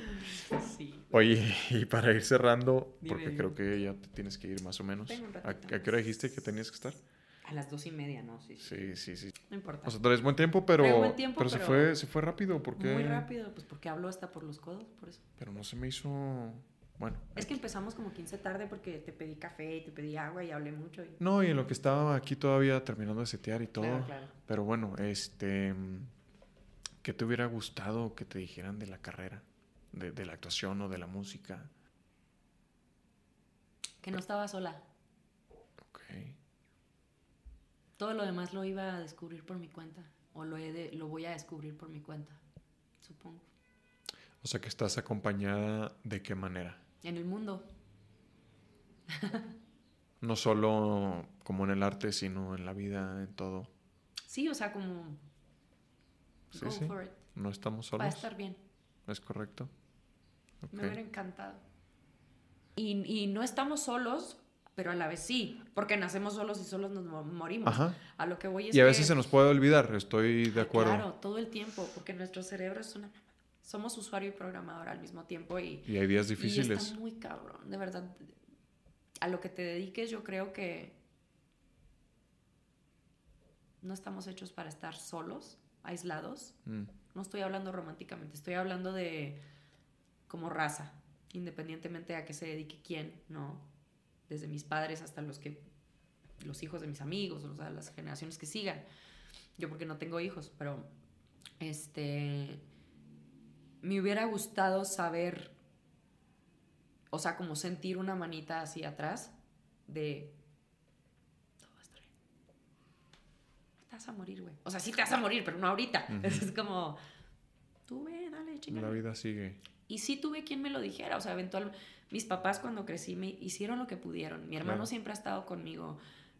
Pero hacemos lo que podemos y hay veces que por más que queremos estar para alguien, no puedes estar dentro de su cerebro y de su vida, ¿no? Y, y, y la soledad es un, es, un, es un mood.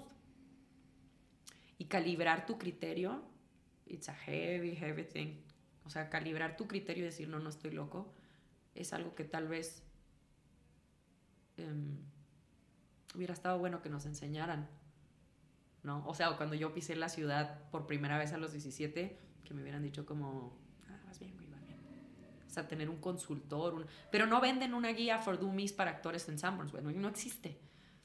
O para la vida. Para la vida, ¿no? Para sortear relaciones personales, laborales, este, como, como madurar de golpe. Todo lo demás creo que sobra, ¿no? Porque en mi caso es la actuación, la música, el arte, la carrera. Son muchas carreras en una y a la vez mucha gente lo ve como oficio. Pero yo creo que a todos nos pasa, independientemente a qué nos dediquemos, que a veces nos gustaría que nos dijeran como, sí estás solo, pero estás solo aquí con todos nosotros, que estamos solos igual. Sí, sí. si le pongo humor, ¿no? Sí, justo le estaba diciendo a mi hermano que si no hago bromas al respecto de lo que siento, me consume. Así que sí, mi humor es a veces muy ácido. Eh, no, pues tiene que ser. O sea, si, si luego no logras ver la parte, eh, pues sí, positiva o humorística de eso negativo, pues se queda solamente en lo negativo, ¿no? Y al final del día... Se queda incompleto, se queda incompleto. O sea, siento que... Si él encontraste el humor, es como ya está... Si ya te puedes reír de ello, está en la mesa y está consciente no puedes ignorarlo. Eh, y creo que eso es parte de mi, como del ciclo de mi energía, ¿no? O sea, como que paso por todas las emociones, pero ya cuando me puedo reír de ello, puedo continuar siendo consciente de lo que hay. Y si soy consciente de lo que hay, puedo decidir cargarlo o no. De acuerdo. Y depende a dónde vaya. Si voy a una sesión de composición, vénganse todos mis traumas, vamos a trabajar. pero qué tal que no, qué tal que me la voy a ir a pasar de huevos en parque, ¿no? A que me llevo mis cosas. Por eso te digo, no puedes ser todo el tiempo todas las personas que eres en todos lados. Mm. ¿Te gusta ver tu trabajo como actriz? Ahora sí. Ok. Antes no. ¿Por qué? Pues me cuesta, por lo mismo que a ti, porque dices, ay, no, ¿qué, mierda es eso? no, ahí respiré mal. No, no, ahí se me ve la ojera. No, ahí no, no. O sea, súper Autocrítica. Muy autocrítica, pero creo que todos somos así. Pues por lo que he estado escuchando en este espacio, sí, todos. Sí, ¿verdad? Sí, creo que nadie me ha dicho eh, de que no, a mí todo chido con verme. O sea, como que si somos muy autocríticos. Y no deja de ser algo, pues casi que hasta antinatural, de estarte viendo a ti mismo. Es que, güey, dime algo. ¿Tú entregarías algo que a ti no te gusta? ¿Que a ti no te gusta ver? Hay mucha gente que sí. Pero nosotros no. O sea, a, los que somos autocríticos, y, está bien si no eres tan autocrítico, o sea, no, no vamos a juzgar a nadie, pero los que estamos como en esta pecera, tú entregarías un trabajo, o si ves un trabajo, muchas veces no puedes continuar haciendo la escena 50 veces más. Y en el teatro menos. Entonces de repente te ves y siempre quieres más, y siempre quieres más, siempre quieres... Pero yo creo que si lo tomas por el lado de porque te quiero entregar algo que si me gusta a mí te va a gustar a ti, está bien. Sin estar... ¿no? Sí. Entonces estoy en el proceso de eso hice, de ahí vengo, y más vale que lo grabe y que lo conserve para acordarme de dónde vengo, ¿no? Porque luego también cometemos el error de que te digo, sí, güey, he hecho un chingo de cosas. A ver, enséñame. no tengo nada. O sea, lo tienes que ver, y aprender. ¿Y con la música, con el canto, sucede lo mismo? Me gusta verme cantar. Todavía no estoy tan enamorada de, escucharme, pero me gusta verme, me gusta mucho, pero ¿cómo te explico? Como la energía escénica que puedas tener. Cuando estoy arriba del escenario no estoy muy consciente de mí, estoy más bien como entregada y como tratando de estar en o sea, y luego cuando veo videos y veo que estaba conectando, que no estaba ocupada del 5, 6, 7, perfecto, ah, ay, qué bonita, no, cuando no pasan cosas mágicas. Mm. Y entonces veo caras raras y veo movimientos raros y veo cosas que, que, que luego a veces identifico en artistas que me gustan y digo, oh, yo quiero hacer así en el escenario, pero no por ser como Rihanna, sino porque veo que la vieja cierra los ojos y cuando hace algo de... Mm", entonces yo trato de dejarme sentir y hacer mi propio yo. Y cuando veo eso en video, lo disfruto y me mm, motiva a seguirlo haciendo. Pero todavía soy muy, muy autocrítica con mi, con mi canto.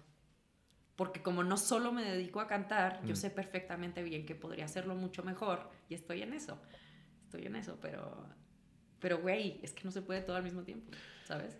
Es complicado. Es complicado y la música es muy celosa y también el drama y la comedia es muy celoso. O sea, si yo, me, si yo estoy durante un año entero, como en Capital Mazarik, en Capital Showtime, ¿no?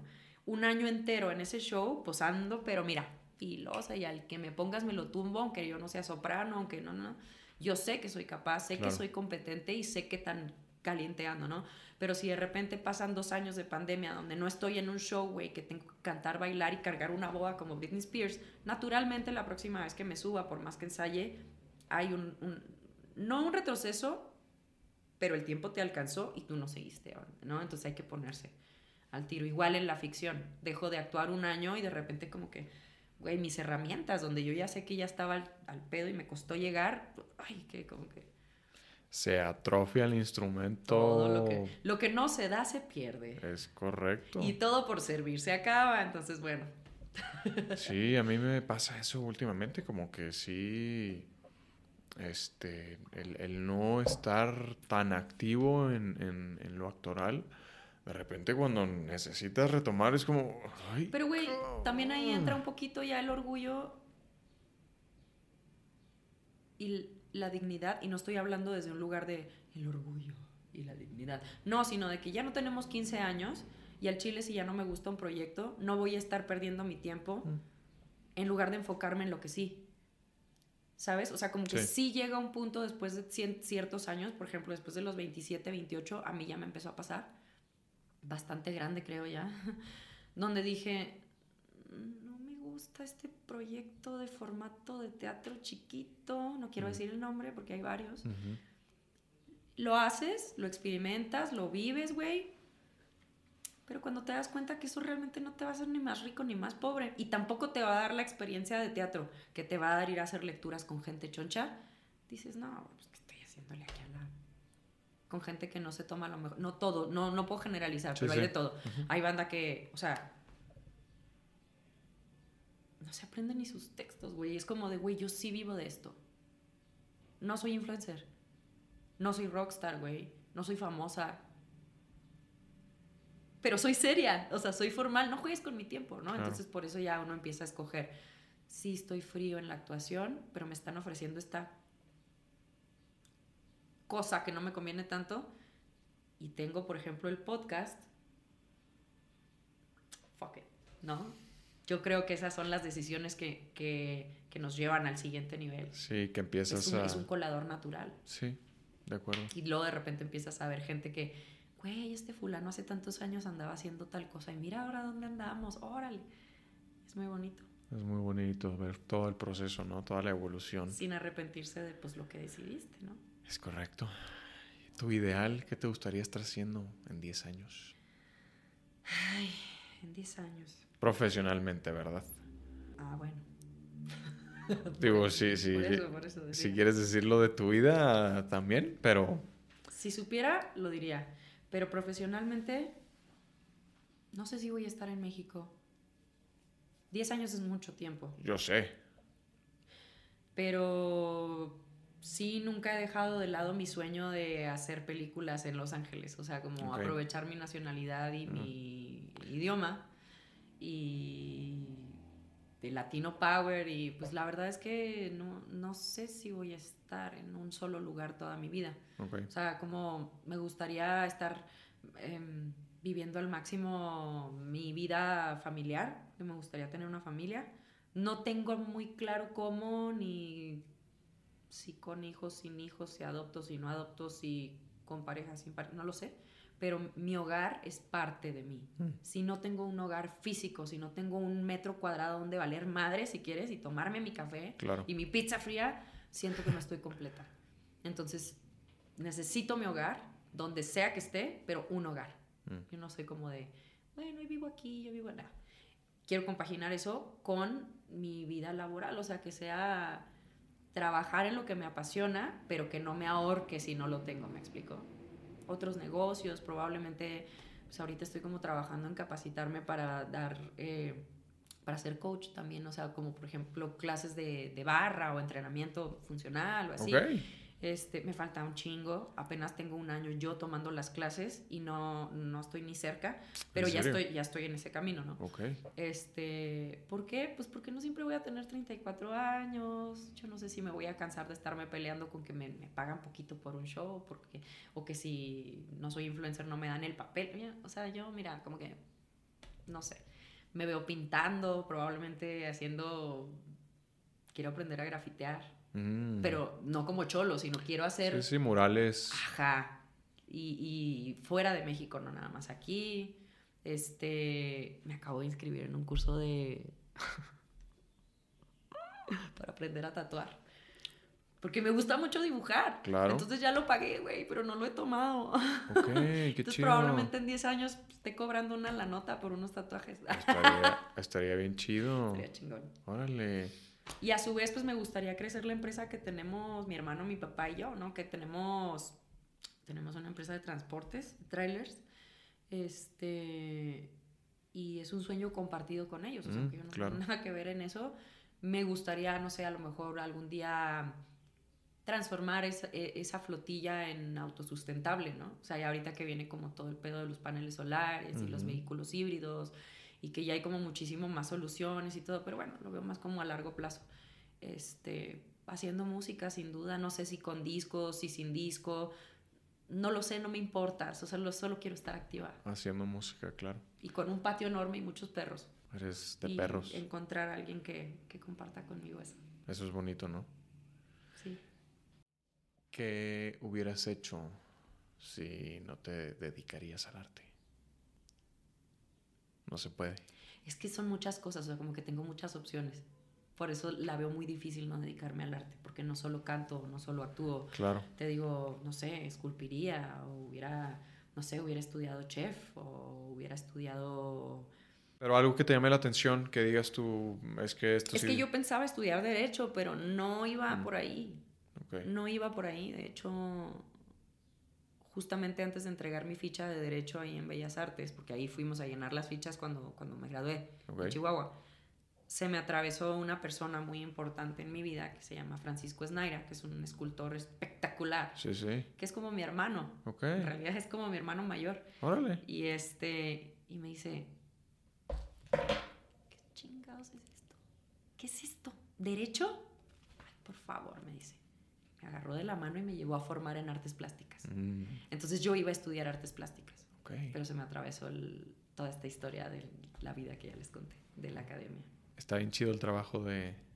De, Snaira, sí, está loco, está impresionante. Me tocaba ver, digo, se puede ver su trabajo en redes sociales y todo, ¿no? Pero me tocaba ver muchas ahí con, con Héctor, precisamente. Luego llevábamos unas esculturas al aeropuerto. Pero ya de cerca, sí, era como, güey. Están chingonas, está muy chido. Sí, ah, pues él ha sido un gran, gran, gran personaje en mi vida mm. también. Hemos crecido juntos muchas de estas aventuras. Ah, qué chido. Deberías invitarlo. Sí, claro, con gusto. Solo que está en Chihuahua, ¿no? Él, me dijo Héctor. Sí, pero pues no sé, podemos ver la forma de que... Viene, Viene seguido. Viene. O ah. podemos ver la forma de que sea acá. Yo estoy bien. Vía. Pues ahorita justo lo he querido manejar solamente. Mm, Hay que traerlo. Vamos a traerlo. Si no voy yo, estoy viendo como justo tal vez agarrar ahí a, o sea, más bien cuadrar con al menos dos, tres personas de allá de Chihuahua y darme un viaje. Digo, voy seguido a Chihuahua, ¿no? Solo que ya ir con todo el equipo como que sí es, un pedo.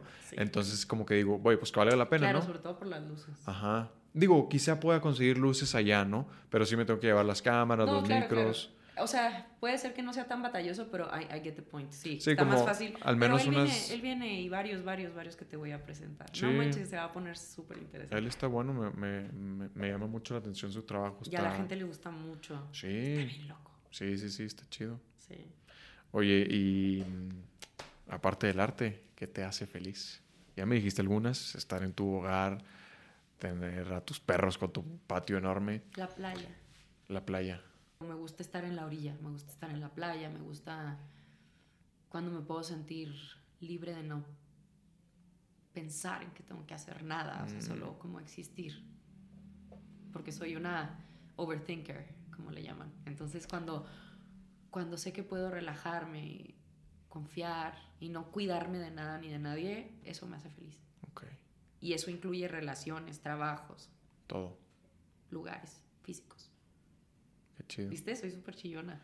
Qué padre. Ni siquiera sé por qué.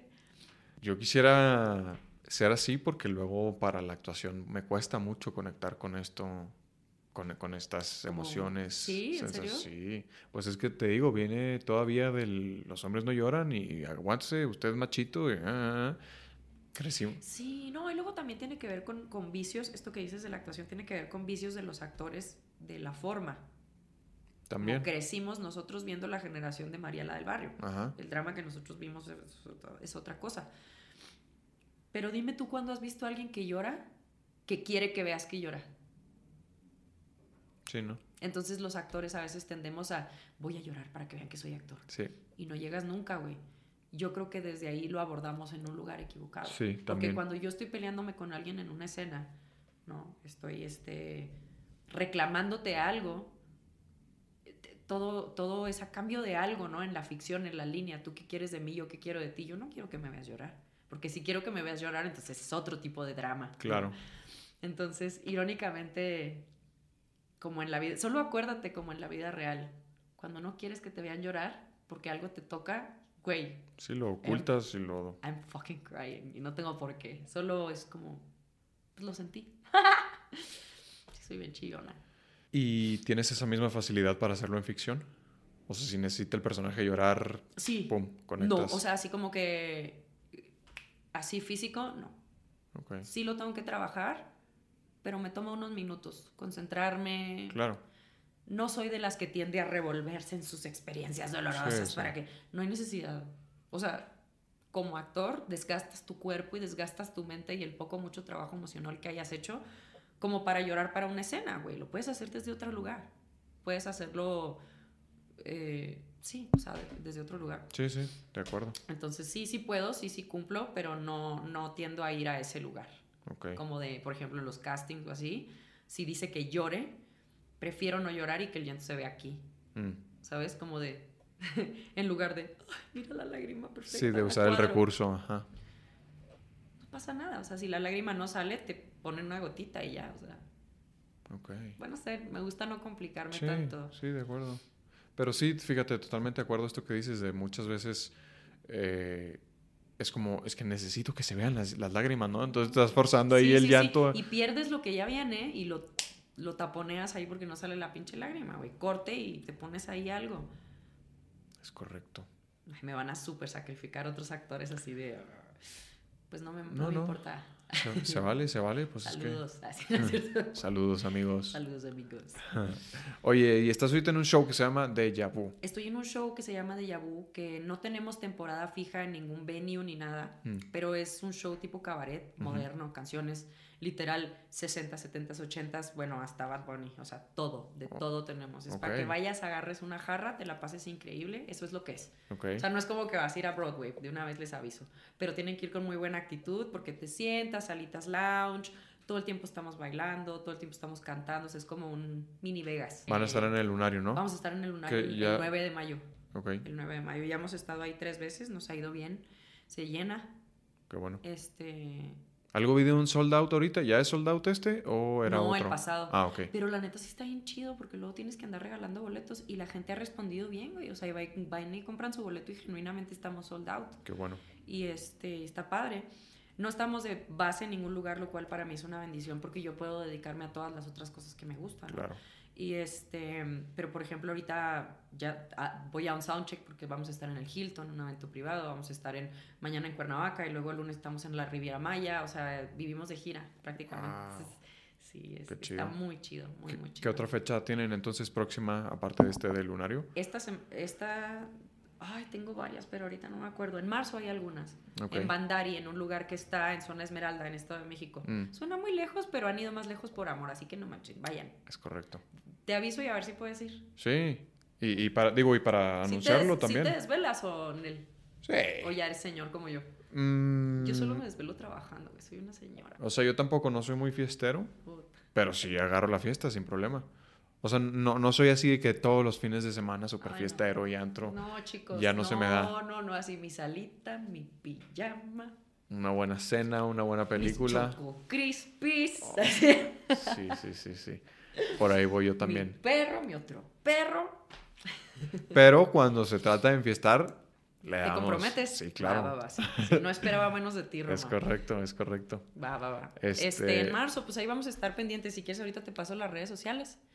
Y este, Dímelas aquí, están en Instagram, ¿no? De Yabu. De Yabu Retro Experience, pero Ajá. ahorita te lo confirmo porque está un poquito largo, por si lo puedes poner en plequita. Sí, ahí lo, lo ponemos. Y te paso las mías también. Yo a cada rato lo estoy posteando ahí cuando hay fechas. Eh. Estoy en Instagram como Diana-Santos2 con número. Santos 2 con número. El 2 es porque se me perdió la cuenta Diana Santos. Entonces, Sí. pues bueno, así quedó forever. Sí, es un pedo That's eso. me. O sea, ahí, ahí en Instagram hay una cuenta de Andrés Roma. Sí lo vi. Y no eres tú. Ajá, pero no tiene foto de perfil, no, tiene ni una foto subida. Es como un bot o algo así, como que alguien te lo ganó, güey. Pero bueno. Y, y, y, por ese... Y aparte dije, ya está, si alguien más la tiene, quédatela. Porque ya he visto que te quitan el usuario y jodió tu cuenta. Entonces dije, fuck it, quien me busque, me buscará, ¿no? O sea, no es como que le tiro a hacer, este... Sí, sí. Entonces, bueno, esa es una. En TikTok estoy como Soy Di Santos. Y es una foto donde están los chinillos. Ahorita no vengo peinada, pero en mis redes me pueden ver por las greñas. Okay, Les aviso de una vez que en mis redes pueden ver contenido de, pues, en qué ando, o sea, qué estoy haciendo. Todos los eventos. Cosas de mis perros, cosas de pintura. Soy como... Es el Instagram y el TikTok de, de Girl Next Door. Así que bienvenidos a seguirme. No, no, no hay de todo. O sea, no es como que un solo tipo de pues, contenido. De, de, todo lo que vives día a día. Exacto. Digo, no le tomo foto al, al, a la ensalada, ¿no? Qué hueva. Pero, pero bueno, se van a dar cuenta de todo lo que ando haciendo ahí. Chistes, de mi tipo de humor, de, sí, sí, sí. Eventos no se sientan ofendidos, sí, es una extensión de mí.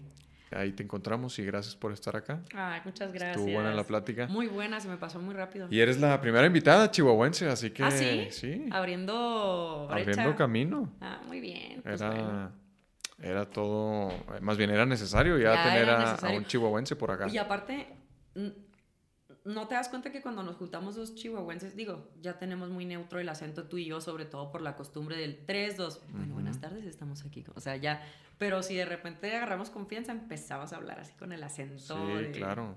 Sí, sí, sí, lo platicaba justo con un amigo que estuvo acá también, aunque sea en una llamada, ¿no? O sea, yo sí, le hablo a mi mamá. Las contestaciones. ¿Qué pasó? ¿Qué pasó? ¿Qué pasó? Ah, chinga. En lugar de, ¿qué pasó, mamá? ¿Qué pasó, mamá? No, sí cambia, sí se cambia pega, un montón. Y se pega rapidísimo, sobre todo como que con familia, es como regresas así a la raíz. Y... Sí, sí, sí, bien cabrón. Bien cabrón. Pero es bonito, es bonito ese acento. Si vas a Chihuahua me tienes que traer queso, ¿eh? ¿Eres quesera? Muy. Órale. Y las quesadillas llevan queso y no vamos a discutir. Eso sí, eso sí. No lo vamos a discutir. Estoy de acuerdo en eso. Órale. Así. Nos vemos. Adiós. Muchas gracias por invitarme. No, hombre, gracias por estar acá. La pasé muy bien, se nos fue muy rápido. Se nos fue muy rápido. De hecho, no me iría, pero sí me tengo que ir porque no quiero llegar tarde al soundcheck y voy en bicicleta hasta Reforma. Sí, tenía varias cosas que preguntarte todavía y de las que quería hablar, pero... ¿Cómo qué? Mm, Te las puedo contestar rápido. No, son, son complejas y, Y, eres de, de, mucho hablar. de buenas palabras, así que para no que, para que no llegues tarde, porque sí. Pero, pero, pero, pero hagamos una segunda parte. Puedes volver a invitar y nos ponemos más densos, claro. Es correcto, hacemos una parte, una segunda parte porque sí hay algunas Comentarios, preguntas, me encanta que me pregunten, ya vieron, así que. Sí, sí, sí, sí. Sí, no, hagamos una segunda parte, sin duda. Pero sí, ahorita la neta no quiero que llegues tarde, así que. No, no, no voy a llegar tarde al soundcheck, chicos. Pero gracias, gracias por estar acá. Estuvo, se pues, disfrutó. gracias a ustedes, ojalá les guste y se hayan entretenido un rato. Es correcto, gracias a ya todos. Ya nos reímos, lloramos y todo. Sí, hoy es, es, es, increíble esa facilidad que tienes de... No, pero no fue a propósito. No, no, yo sé, por eso, o sea, todavía mejor, que sea natural y orgánico es... Pues va. Yo sé que a veces se puede sentir abrumador como el puta madre. Sí, sí, güey. Pero mira, eres actriz, así que tómalo como una bendición. ¿no? Hemos estado aquí puros actores. Sí, sí, sí, totalmente. Que por cierto, no, yo no he estado en el CEA ni he estado en el CEFAC. Nunca me dejaron entrar. ¿No? Porque estaba gorda. ¿De dónde? Pero lo platicamos en la siguiente. Ah, ¿verdad? Esto lo dejamos, para, la, siguiente. Nada, se pone bueno, se pone bueno. Sí, sí, sí, sin duda. Gracias, gracias a todos. Gracias, a ti por venir. muchos besos y, gracias, Andy. Nos gracias vemos en la próxima. Un placer tener a una chihuahuense por acá. ¡Arriba Chihuahua! ¡Arriba Chihuahua! Muchas gracias a todos los que nos escucharon. Nos vemos la próxima. Bonita semana. Adiós. Adiós.